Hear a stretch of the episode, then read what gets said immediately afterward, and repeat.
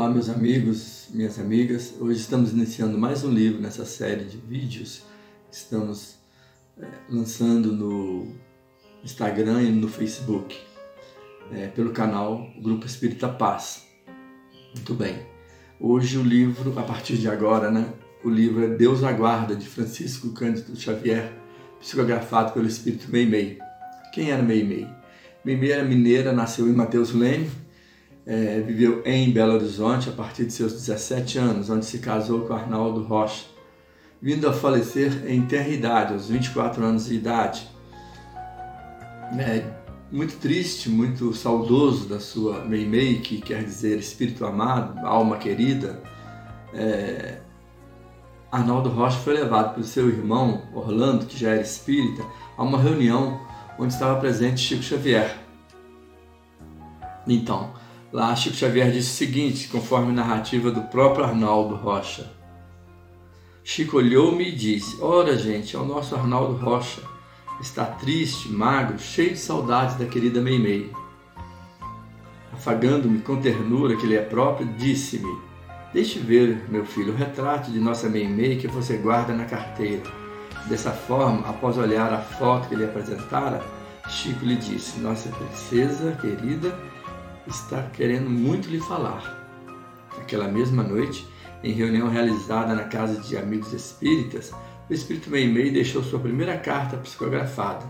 E com o passar dos anos, o médium mineiro foi revelando aos amigos mais chegados que Meimei era o mesmo espírito chamado Blandina, citada por André Luiz na obra Entre a Terra e o Céu, capítulos 9 e 10, que morava na cidade espiritual Nosso Lar Referiu-se ainda que Blandina era filha de, de Tassiano e Helena, que Emmanuel descreve no romance Ave Cristo, que viveu no terceiro século depois de Jesus.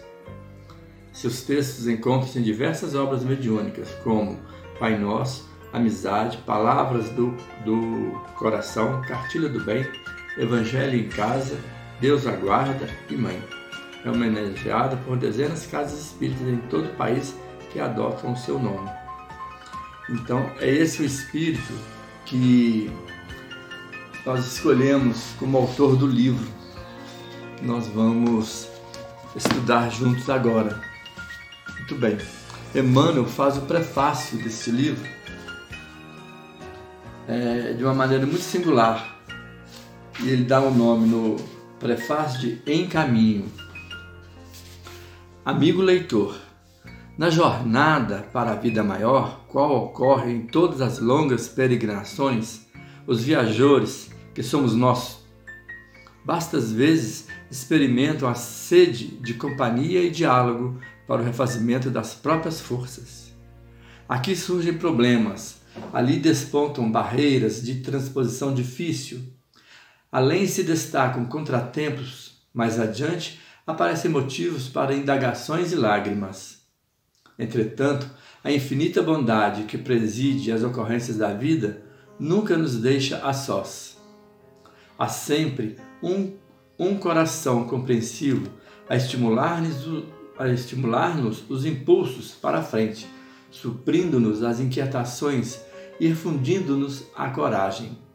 Neste livro, amigo leitor, Meimei é a devotada irmã, concitando-nos à paz e ao bem e ao bom ânimo, a perseverança no bem e a fidelidade aos nossos próprios deveres.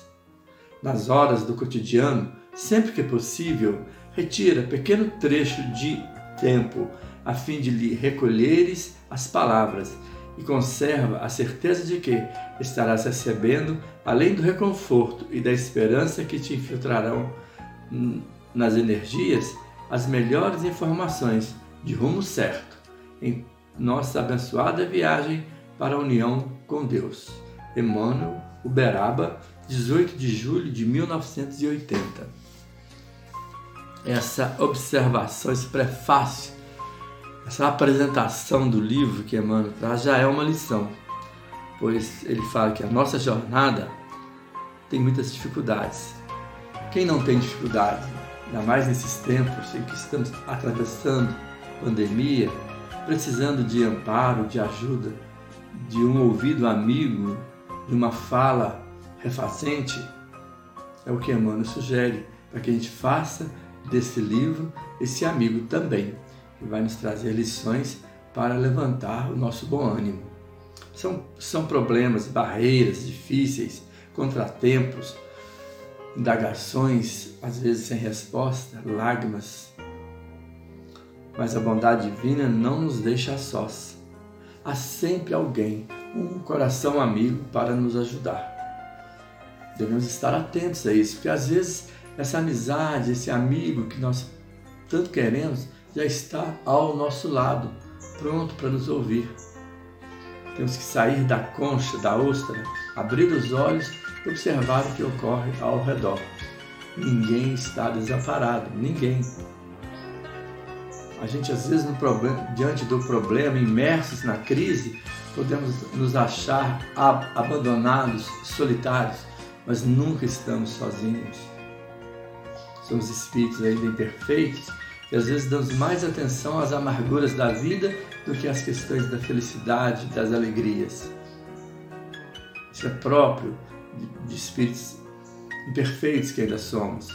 Mas levantemos a cabeça, tenhamos a certeza que Deus não desampara ninguém. Chico Xavier, seus mais de 400 livros que ele trouxe psicografados, trazem essa certeza de que ninguém está só. Todos nós temos um amigo espiritual, um anjo da guarda, a nos consolar, a nos amparar diariamente. Todos nós, sem exceção, independente da crença ou do ateísmo. Todos nós somos filhos de Deus e por Ele não estamos abandonados, estamos sempre, sempre ajudados, sempre cuidados, sempre amados. Então, que esse livro possa trazer para nós reflexões maravilhosas para nos dar forças, para infundir novas energias na nossa alma. Que a paz de Deus, que a paz de Jesus fique sempre com todos nós.